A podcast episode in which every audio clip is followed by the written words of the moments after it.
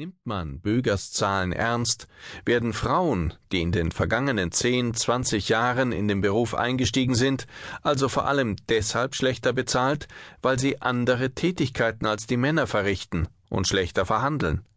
Und damit liegt Böger ziemlich nah an den Erkenntnissen, die der US-amerikanische Bestsellerautor Warren Farrell in seinem 2005 erschienenen Buch Why Men Earn More beschrieben hat. Farrell, der einzige Mann, der dreimal in den Vorstand der feministischen National Organization for Women gewählt wurde, zählt in seinem Buch detailliert 25 Gründe auf, warum, unabhängig vom Geschlecht, manche Arbeit besser bezahlt wird. So zeigt er beispielsweise auf, dass Tätigkeiten mit offenem Ende der Arbeitszeit besser bezahlt werden als Arbeiten, bei denen man pünktlich den Stift fallen lassen kann. Gleiches gilt für Jobs mit mehr Reisetätigkeit oder einer eher naturwissenschaftlichen Orientierung. Und auch für Jobs, die einer längeren Ausbildung bedürfen oder in schmutzigem Umfeld zu verrichten sind, gibt es in aller Regel mehr Geld. Farrells These Kontrollierte man all diese Faktoren, die für die Entlohnung eines Jobs entscheidend seien, stünde am Ende, dass Frauen für die gleiche Arbeit genauso viel, vielleicht sogar mehr verdienten als Männer. Und umgekehrt. Wollten Frauen mehr Geld verdienen, müssten sie sich an den 25 Gründen orientieren. Dann klappe es auch mit der Lohngerechtigkeit. Die Einkommenslücke ist also nur ein gut erklärbares Phänomen, das nichts mit Diskriminierung zu tun hat? Das klingt erst einmal gewöhnungsbedürftig. Doch Yves Flückiger, Professor für politische Ökonomie an der Universität Genf, sagt, Farrell hat grundsätzlich recht. Wie die Wissenschaftler Susa Poser und Holst hat auch er sich intensiv mit der Lücke beschäftigt, allerdings mit Hilfe einer anderen Methode. Jedes Unternehmen entlohnt seine Mitarbeiter nach einem anderen System, sagt Flückiger.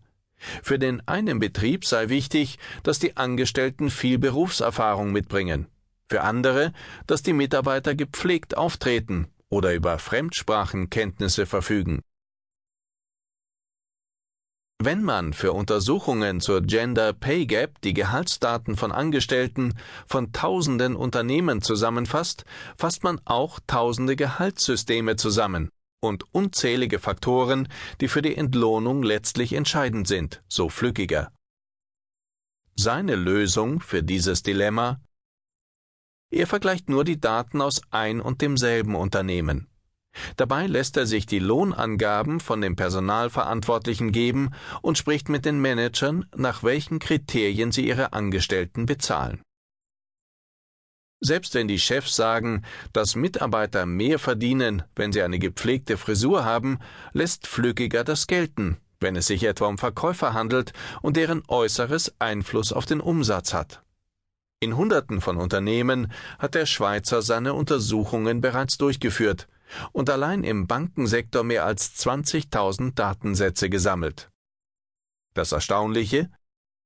Mit all den Faktoren, die er jeweils individuell erhebt und die alle unabhängig vom biologischen Geschlecht sind, kann Flückiger rund 90 bis 95 Prozent der Lohnunterschiede zwischen Männern und Frauen erklären. Woher der noch immer verbleibende Unterschied rührt, versucht Flückiger anschließend mit den Verantwortlichen der Unternehmen für jeden Einzelfall zu klären. Die zeigen sich in aller Regel sehr kooperativ. Nicht nur, weil sie bis zu Flückigers Untersuchungen meist überzeugt waren, sie entlohnten Frauen und Männer exakt gleich. Sie wissen auch, dass Frauen ihren Arbeitgeber auf Gehaltsdiskriminierung verklagen können. Ob die vorliegt, da verdienen übrigens vor Schweizer Gerichten die Ergebnisse von Flückigers Untersuchungsmethoden als Beweis. Was Flückiger herausgefunden hat, wird auch von anderen Experten bestätigt. Zwei Kellner im gleichen Restaurant oder zwei Arbeiter am gleichen Fließband werden in aller Regel auch das gleiche verdienen, unabhängig vom Geschlecht, sagt Rudolf Winter-Ebner, Professor für Arbeitsökonomie in Österreich an der Universität Linz und einer der Gender Pay Gap Experten Europas. Wenn man die durchschnittliche Lohndifferenz zwischen Frauen und Männern untersucht, sei die große Kunst, alle Faktoren bis hin zur Motivation oder Arbeitseifer zu ermitteln und diese gleichzuhalten. Im Gegensatz zu einfachen Tätigkeiten mit transparentem Lohnsystem ist das bei anspruchsvollen, weniger standardisierten Arbeiten leider kaum möglich, sagt Winter Ebner. Halten wir also fest. Die Frauen verdienen für die gleiche Tätigkeit in etwa so viel wie ihre männlichen Kollegen. Dennoch liegt ihr durchschnittliches Gehalt rund ein Viertel unter dem der Männer. Die wichtige Frage ist daher nicht, ob Frauen beim Gehalt benachteiligt werden. Entscheidend ist, warum verrichten Frauen andere Arbeit auf anderen Positionen als Männer? Werden sie dazu gezwungen? Wählen sie ihr Schicksal freiwillig? Und wie kann es sein, dass sich die Erklärung, dies sei eine Folge von Lohndiskriminierung, so hartnäckig in den Medien und der Öffentlichkeit hält? Wir leben in einem Wirtschaftssystem, das von Männern gestaltet wurde. In ihm, so glauben wir, werden Menschen aufgrund ihres biologischen Geschlechts diskriminiert. Doch ein genauer Blick zeigt, dass vor allem bestimmte Eigenschaften und Lebensentwürfe belohnt werden, die sich eher bei Männern finden und daher als typisch männlich gelten. Sagt Peter Döge, Politikwissenschaftler, Männerforscher und Autor von Büchern wie Männer, Paschas oder Nestflüchter. Partnerschaftlichkeit bringt weniger Geld als Durchsetzungskraft und Lautstärke.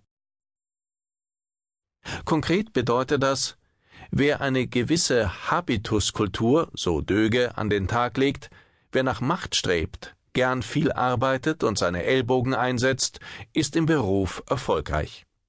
Eigenschaften wie Partnerschaftlichkeit, die mit Frauen in Verbindung gebracht werden, gelten als weniger wert und werden schlechter entlohnt als Durchsetzungskraft und Lautstärke, sagt Julia Nentwich. Dozentin am Lehrstuhl für Organisationspsychologie der Universität St. Gallen. Das gleiche gelte im Übrigen für Berufe, in denen typisch weibliche Eigenschaften gefragt sind, etwa Krankenschwester oder Kindergärtnerin. Die Folgen?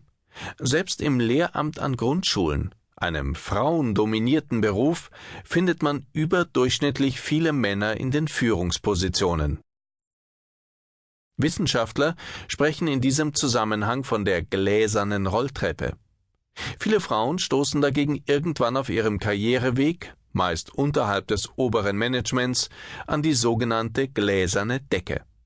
Aus irgendeinem Grund geht es für sie nicht mehr weiter. Und das hat wenig mit dem biologischen Geschlecht zu tun. Auch die Karrieren von Männern, die eher weibliche Eigenschaften aufweisen, enden in aller Regel nicht im Vorstand.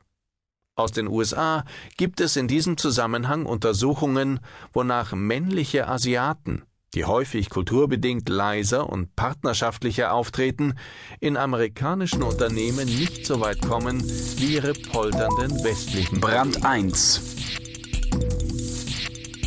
Für diejenigen, meist Frauen, die nicht in das Testosteron getriebene System passen, wird die Passung zwischen ihren Eigenschaften und den Jobanforderungen früher oder später in ihrer Karriere immer schlechter. Immer häufiger müssen sie feststellen, dass sie an unsichtbare Grenzen stoßen. Immer anstrengender wird es für sie, sich zu behaupten. Immer unwohler fühlen sie sich in ihrem Arbeitsalltag.